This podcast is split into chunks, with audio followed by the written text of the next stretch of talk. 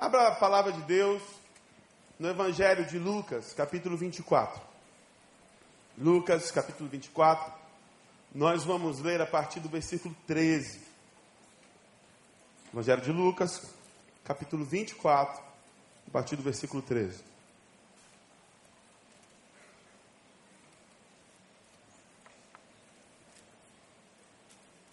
Está sendo projetado na tela, a palavra de Deus diz o seguinte: Naquele mesmo dia, dois deles estavam indo para um povoado chamado Emaús, a 11 quilômetros de Jerusalém. No caminho conversavam a respeito de tudo que havia acontecido. Enquanto conversavam e discutiam, o próprio Jesus se aproximou e começou a caminhar com eles. Mas os olhos deles foram impedidos de reconhecê-lo. E lhes perguntou: Sobre o que vocês estão discutindo enquanto caminham? Eles pararam com os rostos, os rostos entristecidos. Um deles, chamado Cleopas, perguntou-lhe: Você é o único visitante em Jerusalém que não sabe das coisas que ali aconteceram nesses dias? Que coisas? perguntou ele. O que aconteceu com Jesus de Nazaré? responderam eles. Ele era um profeta, poderoso em palavras e em obras diante de Deus e de todo o povo. Os chefes dos sacerdotes e as nossas autoridades o entregaram para ser condenado à morte e o crucificaram. E nós esperávamos que era ele que ia trazer a redenção a Israel. E hoje é o terceiro dia desde que tudo isso aconteceu. Algumas das mulheres entre nós nos deram um susto hoje. Foram de manhã bem cedo ao sepulcro e não acharam o corpo dele. Voltaram e nos contaram ter tido uma visão de anjos que disseram que ele está vivo. Alguns dos nossos companheiros foram ao sepulcro e encontraram tudo exatamente como as mulheres tinham dito, mas não o viram. Ele lhes disse: Como vocês custam a entender? E como demoram a crer em tudo que os profetas falaram? Não devia o Cristo sofrer essas coisas para entrar na sua glória? E começando por Moisés e todos os profetas, explicou-lhes o que constava a respeito dele em todas as Escrituras. Ao se aproximarem do povoado para o qual estavam indo, Jesus fez como quem ia mais adiante, mas eles insistiram muito com ele. Fique conosco, pois a noite já vem, o dia já está quase findando. Então ele entrou para ficar com eles. Quando estava à mesa com eles, tomou o pão, deu graças e o partiu. E o deu a eles. Então os olhos deles foram abertos e o reconheceram. E ele desapareceu da vista deles. Feche mais uma vez os seus olhos. Vamos falar com o Senhor. Pai, eu te peço que por graça e misericórdia, Senhor, use teu servo. Que eu seja a boca do Senhor. Que eu fale apenas o que é tua palavra. Porque nós confiamos que a tua palavra é eficaz. Nós confiamos que a tua palavra é a verdade e que a tua palavra encontre os caminhos mais escuros de nossa alma, trazendo luz e trazendo mudança, aonde mais precisamos ser transformados. Essa é a nossa oração, no nome de Jesus que nós oramos. Amém. Amém. História muito interessante. Dois discípulos estão andando em direção a um povoado que distava a 11 quilômetros de Jerusalém, chamado Emaús. E o texto começa dizendo, naquele mesmo dia. Que dia é esse? Ora, esse dia era o domingo da ressurreição. Mais cedo no texto, no início do capítulo 24 de Lucas, diz que algumas mulheres foram até o sepulcro de Jesus. Mas quando chegaram ao sepulcro, elas viram que a pedra que lacrava o túmulo estava removida. E não apenas isso, dois anjos apareceram para elas e perguntaram para elas: por que, que vocês procuram entre os mortos aquele que está vivo? Aqueles dois anjos anunciaram para aquelas mulheres que Jesus não estava mais morto, que ele havia ressuscitado. Aí você vê Deus na sua infinita sabedoria anunciou a ressurreição para mulheres, para que a notícia se espalhasse mais rapidamente. Fez efeito. Estamos dois mil anos depois, do outro lado do oceano, falando dessa história. Deu certo. E aquelas mulheres foram correndo, são eficazes, contar essa notícia. Só que elas contaram a notícia para os discípulos, e alguns discípulos não acreditaram na história delas. Esses dois discípulos eram alguns deles. Ouviram que Jesus havia ressuscitado, mas não creram. E eles estavam andando, cabisbaixos, tristes, para Emaús, porque eles acreditavam que Jesus era aquele que haveria de libertar o povo do jugo dos romanos. Eles acreditavam que Jesus era o Messias, que traria finalmente a solução para os problemas do povo de Israel. Eles depositaram todas as fichas e todas as expectativas deles em Jesus, mas Jesus havia sido morto, crucificado. Eles estavam tristes, desolados, com seus sonhos e esperanças no chão.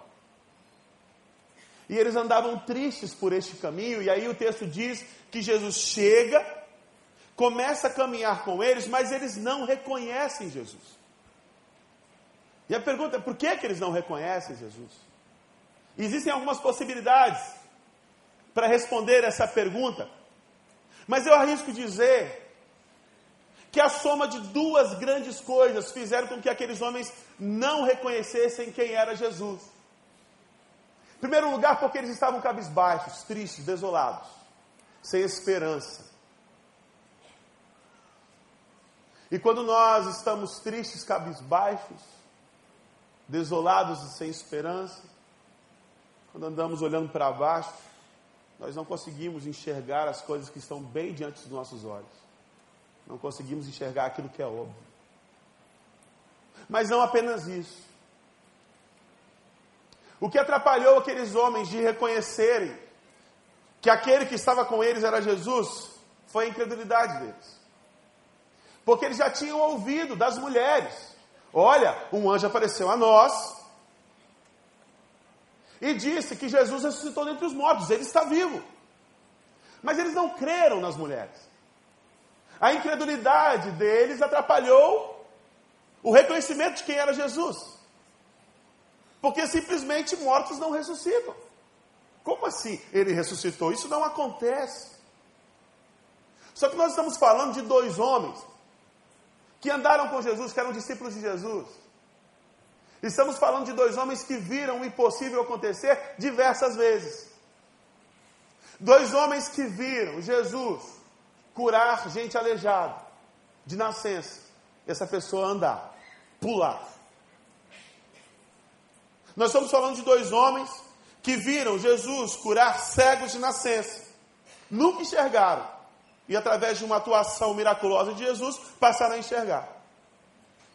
Estamos falando de homens que viram Jesus fazer mudo falar, surdo ouvir.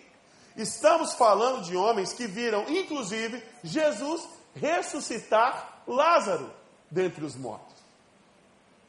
Ainda assim, eles não creram. Ele me faz pensar que nós somos muito parecidos com eles me faz pensar que nós, seres humanos, somos um retrato desses dois discípulos incrédulos. Lá no Êxodo você já vê isso. O povo escolhido por Deus, o povo hebreu, vê acontecendo lá no Egito uma série de acontecimentos extraordinários.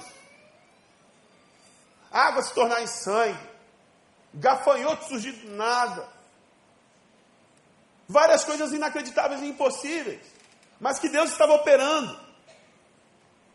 E aí, esse mesmo povo que viu o extraordinário acontecer, quando sai do Egito e se defronta com o mar, se desespera e começa a se lamentar na primeira dificuldade. Ah, mas aí trouxe a gente aqui para morrer na mão do Faraó. Que, que acontece? Deus faz com que o mar se abra e eles passem a pé seco. E quando vem o exército faraó, o mar se fecha e o exército é destruído. O mar se abriu e o povo viu. Só que logo mais à frente, quando eles sentiram que ia faltar água e comida, a mesma ladainha. Ah, Deus trouxe a gente para morrer aqui no deserto. Aí o que, que Deus faz? Faz literalmente comida cair do céu. Deus faz com que pedra, com que água saia de pedra. Deus não tirou leite de pedra, mas tirou água de pedra. Mais uma vez, Deus faz o extraordinário acontecer. Mas logo no obstáculo seguinte, o povo de novo duvida. Não importa quantos milagres eles tenham visto. Na primeira dificuldade, eles sempre duvidam. Os discípulos de Emaús fizeram o mesmo. Viram Jesus operar diversos milagres, mas no primeiro obstáculo, Jesus morreu. Eles param de acreditar. Eles deixam de crer. E, e nós somos assim. É ou não é verdade? Olha para trás da sua vida. Começa a trazer à memória tudo aquilo que Deus já fez de extraordinário na sua vida. Eu, quando olho a história da minha vida, eu enxergo Quanta coisa maravilhosa e extraordinária Deus fez na minha vida. Mas nós temos essa tendência a quando surge o próximo obstáculo, é como se nós esquecêssemos de tudo aquilo que Deus fez e nós começamos a duvidar. Nós nos tornamos inseguros. Nós começamos a questionar o Senhor. E aí, meu irmão, quando nós nos tornamos incrédulos, quando nós nos deixamos levar pela incredulidade, e quando nós nos deixamos abater pela tristeza, nós não conseguimos enxergar a manifestação de Deus. Aqueles homens, por causa da tristeza e da incredulidade, não conseguiram enxergar a manifestação de Deus entre eles. Era Jesus que estava lá. Mas eles não perceberam. E aí Jesus ele chega de forma sutil, ouve eles conversando, e a Bíblia diz que eles começaram a conversar sobre tudo o que tinha acontecido, porque naquela época o pessoal costumava a conversar sobre as coisas que aconteciam e se lamentar sobre as coisas que tinham acontecido. E simplesmente lamentar e se lastimar pelo que tinha acontecido naquela época. Hoje isso não acontece, não. E aí Jesus ouve o pessoal lá se lamuriando, poxa, mas a gente acreditou e agora nada. Aí vem essas mulheres aí com essas histórias doidas aí que ressuscitou. ressuscitou. E aí Jesus pergunta para eles, vem cá, vocês estão conversando sobre o quê? E aí os caras falaram assim para Jesus, mas, ué, como assim sobre o quê? Você, você é o único dia de Jerusalém que, que não está assistindo televisão, não vê o noticiário, não lê o jornal. Jesus de Nazaré, o profeta, e é interessante que eles chamam Jesus de o profeta, e essa discussão já, já tinha tido. Lá em Mateus 16, chegam os discípulos para Jesus e falam assim: Ô mestre, o pessoal está dizendo que o senhor é um monte de coisa aí. E aí ele pergunta: O que estão falando que eu sou? Aí eles respondem: ó, tem uns dizendo que o senhor é João Batista, tem outros dizendo que o senhor é Elias, tem outros dizendo que o senhor é Jeremias, ou qualquer outro profeta. Aí Jesus pergunta: e vocês, quem dizem que eu sou? Aí Pedro, inspirado pelo Espírito Santo de Deus, fala assim: Tu és o Cristo, o Filho do Deus vivo. E aí Jesus fala assim: Olha, não foi carne nem sangue que te revelou isso aí, não. É isso mesmo, Pedro. Eu sou o Cristo, eu sou o Messias. Aqueles discípulos ouviram da boca de Jesus que ele realmente era o Messias, o libertador, o Salvador. Mas aqueles discípulos agora, incrédulos, deixam de enxergar Jesus, quem Jesus realmente era. E eles falam assim: um profeta. Profeta. Como muitos outros, mas um profeta. E aí Jesus chega e dá uma dura neles. Jesus fala assim: Ô gente, mas como vocês custam entender as coisas? Será que vocês não leem nas Escrituras Sagradas que dizem que o Cristo tinha que passar por estas coisas a fim de entrar no seu reino de glória? E aí o texto diz que Jesus foi o restante do caminho ensinando aqueles homens nas Escrituras, dizendo o que as Escrituras falavam a respeito dele mesmo. E aí, quando Jesus chega na cidade de Emaús, no povoado de Emaús, ele faz uma menção de continuar a sua jornada. Os discípulos insistem para que ele fique com eles. E aí diz que ele pega o pão e toma, reparte o pão e divide entre eles. E naquele gesto, os olhos daqueles homens se abrem e eles percebem que eles caminhavam com o Senhor. Eles percebem que durante todo o trajeto, onde eles achavam que estavam sozinhos, desamparados, abandonados por Deus, o próprio Deus estava ali ao lado deles, presente em Jesus. Agora é interessante que essa história nos remete a outras histórias do Antigo Testamento onde acontece uma coisa muito parecida. Por exemplo, lá em Êxodo 3, quando Moisés está apacentando o rebanho de Jetro, e por um lugar que ele sempre passava, de repente ele vê uma sarça, uma moita, que pegava fogo, mas não se consumia. E aí ele chega até aquele lugar comum, por qual ele passava, sempre ia e vinha, mas ele ouve uma voz. E a voz diz o seguinte: Moisés, tira a sandália dos seus pés, porque o lugar que você pisa é santo, é terra sagrada. Ou então a história de Jacó. Lá em Gênesis 28 diz que Jacó para para dormir na caminhada que ele estava fazendo.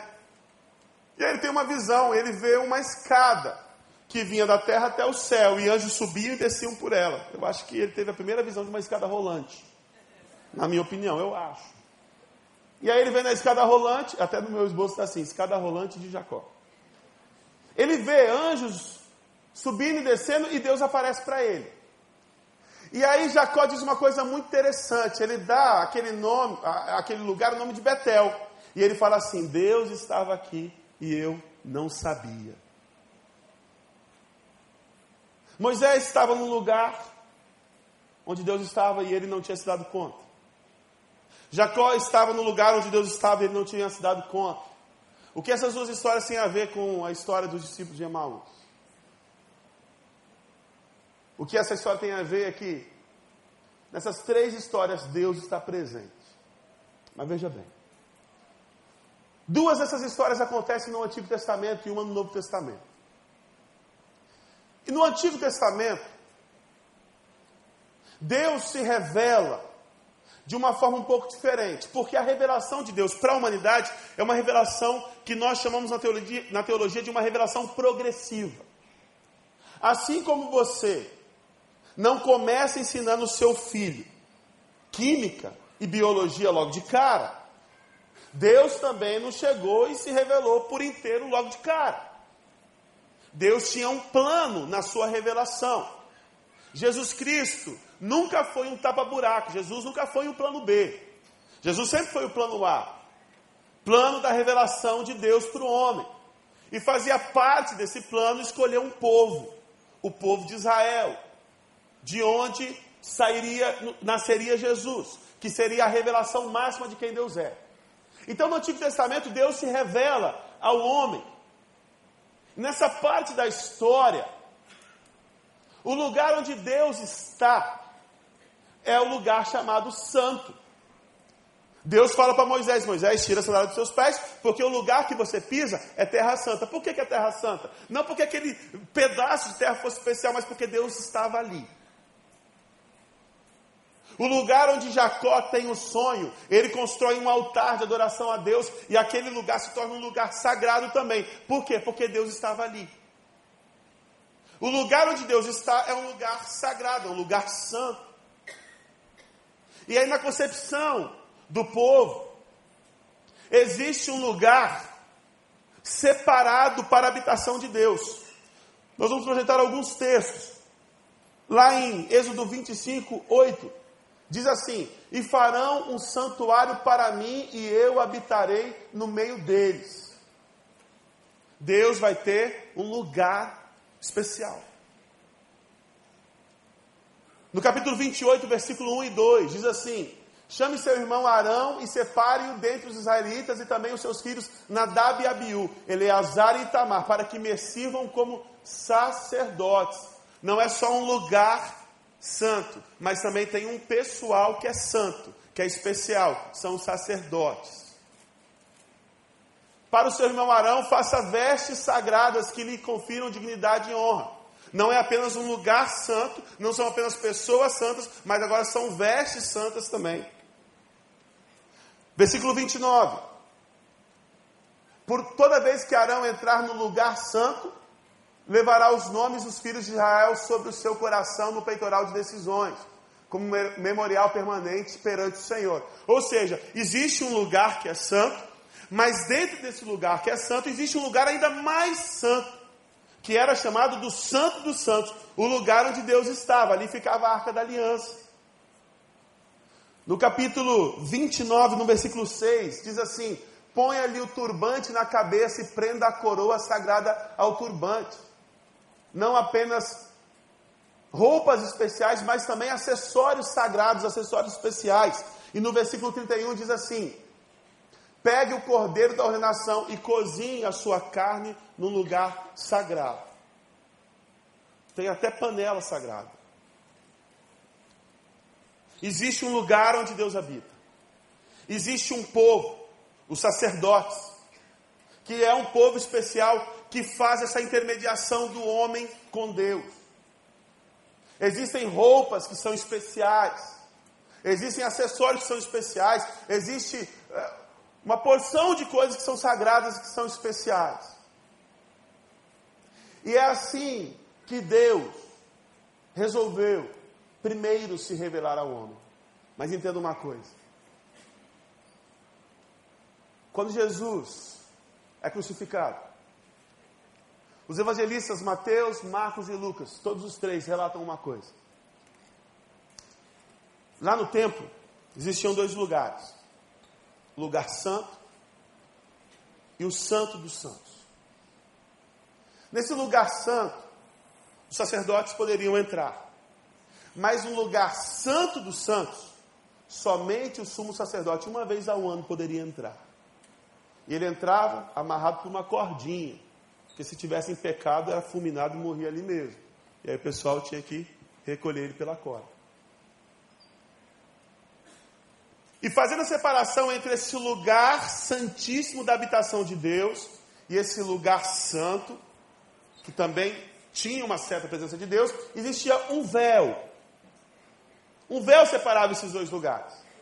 Mateus, Marcos e Lucas vão dizer que quando Jesus é morto, quando Jesus é crucificado, o véu se rompe de cima e embaixo, se rasga, dando início a uma nova ordem das coisas. Jesus mudou esta realidade. Aquele lugar exclusivo da presença de Deus não é só mais aquele lugar que tem a presença de Deus. Quando o véu se rasga, é como se estivesse dizendo: olha, agora todos têm acesso ao Pai, e não apenas o sumo sacerdote. Mas também ao mesmo tempo diz que o Pai agora não está também confinado num lugar, mas ele está em todos os lugares. Deus agora não é mais Deus de um lugar. Deus não é mais Deus de um povo. Deus não é mais Deus de um país. Deus é um Deus de tudo e de todos. Deus é um Deus que não está restrito a uma cultura. Deus não é um Deus que está restrito a um lugar. Porque Jesus mudou completamente a ordem das coisas. E aí Jesus fala uma coisa: que quando ele subisse, seria derramado sobre nós o Espírito Santo. E em Atos 2, quando o Espírito Santo veio sobre toda a carne e fez-se cumprir a profecia do profeta Joel, o lugar da habitação de Deus, que era um espaço físico, agora passa a ser o coração do homem. Deus deixa de habitar em tendas e começa a habitar agora em nós, a sua igreja. Mas não igreja física, o prédio. Igreja juntamento, o encontro das pessoas. E nesta nova ordem, o lugar da habitação de Deus é a igreja do Senhor, através do seu Santo Espírito. Ou seja, eu e você nos tornamos agora o templo do Senhor. Agora, gente, parece simples. E você já ouviu essa história milhares de vezes, estou falando nada novo. Só que isso tem implicações profundas na forma como nós agimos e na forma como nós enxergamos o mundo. Porque a pergunta agora é o seguinte: quem é sacerdote? Porque o véu do tempo foi rasgado. Não precisa mais de intermediador entre Deus e o homem, porque Jesus é esse intermediador. E o acesso ficou livre para todo mundo agora. Quem é o sacerdote? Na nova ordem colocada por Jesus, todos nós somos sacerdotes. Eu tinha uma crise danada quando eu ia preencher algum formulário para financiamento, alguma coisa assim, compra, ou até mesmo imposto de renda que nós pastores a gente tem uma dificuldade de se enquadrar em um grupo. Porque a atividade pastoral não é reconhecida, por exemplo, pela CLT. E aí tem algumas opções, e uma das opções é sacerdote, tem lá, sacerdote. Eu fico pensando assim, rapaz, eu sou sacerdote, mas não sou, só eu sou sacerdote. Toda pessoa que é crente é sacerdote também. Não é uma questão exclusiva minha. E Martinho Lutero veio nos lembrar isso na reforma protestante, de que todos nós somos agora sacerdotes. Nós temos acesso ao Pai através de Jesus Cristo. Não precisa mais de intermediador para nós, não. Mas não apenas sacerdotes, nós somos a habitação do Senhor, através do seu Espírito. E vocês lembram que eu disse que aquele lugar que Moisés tinha pisado, e que Deus fala: tira os teus pés, porque o lugar que você pisa é terra santa. Era santo porque a presença de Deus estava lá. Aquele lugar onde Jacó estava dormindo, e ele construiu um altar, e aquele lugar foi chamado um lugar santo, é porque a presença de Deus estava lá. Agora a pergunta é: se eu e você somos a habitação de Deus, onde é o lugar santo? Onde é o lugar santo? Meu irmão, é todo lugar que nós colocamos a planta do nosso pé. Não tem mais esse negócio de que Deus habita no lugar. Deus está onde o povo dele está. Querido, isso tem implicações profundas nas nossas ações diante do mundo. Porque agora, Deus não está restrito a um espaço físico. Porque agora, você não precisa ir para um lugar específico para encontrar o Senhor. Porque a palavra de Deus diz que você, cheio do poder do Espírito Santo de Deus, onde quer que você esteja, este lugar é santo, porque ali o Senhor se faz presente seja na tua escola, seja na tua casa, seja no teu trabalho, aquele lugar é lugar santo. Onde você colocar a planta dos seus pés, ali vai ser um lugar sagrado, lugar da presença do Senhor. Mas eu fico vendo a forma como a gente lida com o mundo, e não é assim que a gente trata as coisas. Porque na verdade, o que nós fazemos é o seguinte: A gente se reclui aos espaços que nós entendemos como sagrado. E nós não vamos nos espaços que nós entendemos como profanos. Sabe o que aconteceu? Nós entregamos os pontos. Foi isso que aconteceu. Nós entregamos os pontos. E a gente fica usando o versículo bíblico para justificar isso.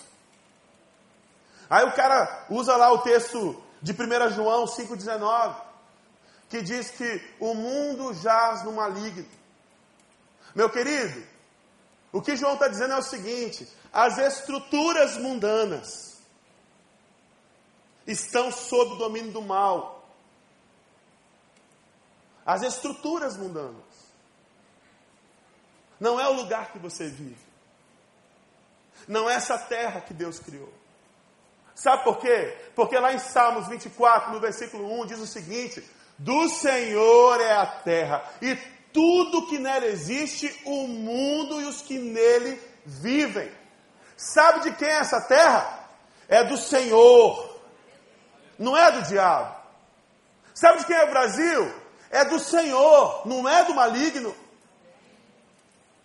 É tudo do Senhor, é tudo criação dele. Foi ele que fez, é ele que tem o domínio. E sabe quem são os herdeiros da terra? Eu preguei isso alguns meses atrás. Somos nós os herdeiros legítimos da terra. Mas nós entramos numa atitude de passividade. E deixamos o inimigo ganhar terreno. E o inimigo começou a ganhar terreno. E a igreja foi recuando, recuando, recuando. Jesus fala assim, lá em Mateus 16, no versículo 18: Edificarei a minha igreja e as portas do inferno não prevalecerão contra ela. Analisa bem esse versículo. Porta não ataca ninguém, porta resiste. Você sabe qual a pintura que Jesus está fazendo nesse texto? Não é a igreja de Cristo se acuando, com medo e dando terreno para o inimigo. É a igreja de Cristo avançando contra as portas do inferno, meu irmão. E Jesus fala que as portas do inferno não vão prevalecer. Ou seja, a igreja de Cristo já é vitoriosa no nome de Jesus. O que nós precisamos fazer é sair dessa passividade que nós entramos e tomar uma atitude ofensiva. Mas preste bem atenção. Não é ofensiva de ofender. É ofensiva no sentido de ir adiante, de levar o reino adiante. O apóstolo Pedro diz que nós devemos estar preparados para quando nós formos indagados, darmos a razão da nossa fé, a razão da esperança que é em nós. Mas ele diz como que nós temos que fazer isso.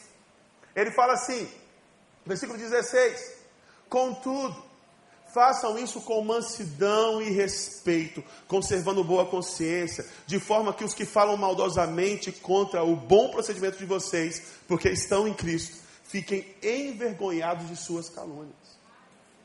Olha só, nós, Igreja do Senhor, precisamos ter essa atitude ofensiva, de reivindicar aquilo que é do Senhor, de reivindicar aquilo que é nosso, por sermos herdeiros do Senhor.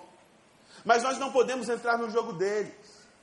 Você sabe por quê? Porque o jogo do mundo é o seguinte: eles ficam cutucando a gente, cutucando a gente, cutucando a gente, cutucando a gente, até você ficar farto daquilo e dar uma resposta mal educada, por exemplo. E aí, sabe o que eles fazem? Aí, tá vendo? Tá vendo? É isso aí que vocês são. O que o mundo quer, meu irmão, é nos pegar no erro. Eles ficam armando armadilhas para nós. E muitas vezes nós caímos nas armadilhas deles. Mas o que o apóstolo Pedro nos aconselha a fazer é que, nessa atitude ofensiva de ir adiante, de levar o reino adiante, fazemos tudo com mansidão, com amor. Jesus ensina a gente a pagar o mal com o bem. Porque ele fala que quem paga o mal com bem amontou brasas na cabeça do inimigo.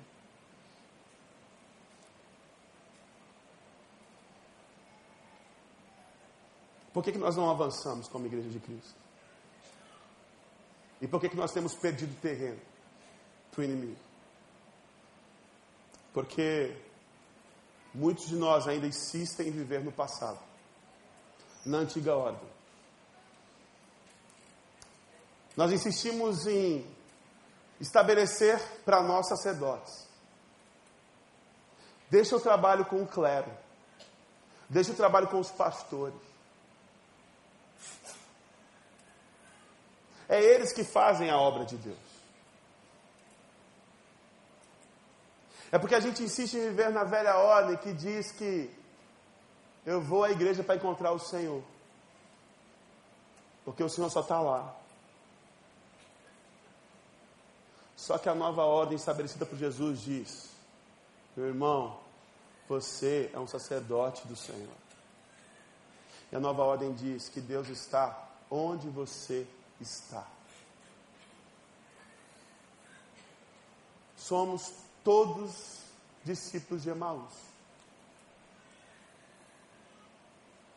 Andando, muitas vezes cabisbaixos, desolados, sem esperança. Porque nós não enxergamos que o Filho de Deus, Todo-Poderoso, está do nosso lado. Olha, eu quero encerrar a reflexão de hoje fazendo dois convites. Primeiro convite, sol do louvor pode subir aqui. Primeiro convite é para você que ainda não teve um encontro com Jesus. Para você que ainda está procurando Deus. Você que está indo de lugar em lugar buscando Deus. Meu irmão, Deus está ao seu alcance. Deus está ao seu alcance. E sabe onde é que Ele quer morar? No seu coração. Ele quer habitar na sua vida. Ele quer fazer do seu corpo morada dele. Esse é o convite que Ele está te fazendo nesta noite. Não resista à voz do Espírito. E eu quero perguntar enquanto toda a igreja fica de cabeça baixa em oração. Existe alguém aqui que neste momento, assim como os discípulos de Emaús estão dizendo assim, enquanto esse pastor fala, alguma coisa está queimando no meu coração. É o Espírito de Deus te incomodando, pedindo para você, deixa eu fazer morada na sua vida, deixa eu transformar você, deixa eu tomar conta de você. Você que está procurando Deus, Deus está ao seu alcance, aqui neste lugar, e Ele quer morar no teu coração. Eu quero perguntar para você. É um convite muito específico. Existe alguém aqui que está dizendo sim para esse convite hoje, nesta noite? Sim, eu quero ser morada de Deus. Eu quero entregar minha vida para Jesus. Levante sua mão. Tem alguém aqui? Tem alguém aqui? Deus abençoe sua vida, Deus abençoe sua vida. Deus abençoe sua vida. Tem mais alguém? Deus abençoe sua vida ali no fundo. Tem mais alguém que quer aceitar esse simples convite, mas que vai mudar para sempre a história da sua vida? Deus abençoe você. Tem mais alguém? Tem mais alguém? Tem mais alguém? Deus abençoe você. Deus abençoe você. Deus abençoe a sua vida. Deus abençoe a sua vida. Tem mais alguém? Tem mais alguém? Deus abençoe você aqui. Deus abençoe você ali no fundo. Muitas mãos levantando. Gente que está tomando decisão por Jesus. E eu quero convidar você a corajosamente, corajosamente, num ato simbólico extremamente importante, sair do seu lugar e vir aqui à frente, porque nós queremos orar pela sua vida. Para que essa decisão que você tomou agora no seu coração seja confirmada, seja selada. Nós vamos orar por você e você vai receber o Espírito de Deus na sua vida hoje. Você vai ser selado pelo Espírito da promessa. Eu quero convidar você a sair do seu lugar e vir aqui à frente. Você pode fazer isso? Todos que levantaram a mão, podem vir aqui à frente. Sai do seu lugar, tome coragem. Vem aqui à frente, Deus abençoe você. E cada pessoa que vir aqui à frente, alguém vai ladear você e vai orar com você. Vem aqui à frente. Deus está quebrantando corações essa noite. Glória a Deus. Tem mais gente, tem mais gente. Tem mais gente. Tem mais gente. Sai do seu lugar e venha. Tem mais gente. Tem mais gente. Vem. Vem, vem. Sai do seu lugar e vem. Você que está entregando sua vida a Jesus, vem. Está tomando a melhor decisão da sua vida. Vem. Isso, vem. O Espírito está te convidando, vem. Aleluia. Santo Espírito, como chuva vem, rompe em meu louvor, ao cantar do teu amor. Santo Espírito, queima em meu ser, quando clamo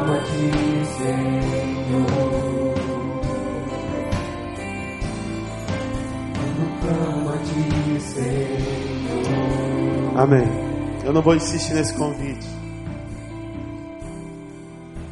Vou te dar mais uma oportunidade, se você quiser dizer sim. Eu quero ser morada do Senhor. Eu quero receber Jesus na minha vida. Corajosamente levante o seu lugar e venha aqui. Quero convidar toda a igreja a estender as mãos sobre essas pessoas aqui. Nós vamos orar por elas. Senhor, essas pessoas que estão aqui, com lágrimas nos olhos, estão entregando a Ti as suas vidas. Pessoas que entenderam hoje a mensagem poderosa do Evangelho e que dizem: Eu quero ser habitação do Senhor. Cele elas agora no espírito da promessa, que elas agora sejam cheias do Teu Espírito e que elas sejam agora, a partir de hoje, transformadas e que elas sejam portas-vozes do Evangelho, da salvação, e que elas sejam armas poderosíssimas nas Suas mãos, Senhor. Contemple todas as necessidades, contemple, meu Pai, tudo aquilo que precisa ser transformado. O Senhor sabe que cada um precisa, que no nome de Jesus o Senhor opere poderosamente. E nós te agradecemos, porque a tua palavra continua sendo viva e eficaz e promove em nós mudanças que só o Senhor pode fazer. E é no nome de Jesus que nós oramos e todo o povo de Deus diz: Amém.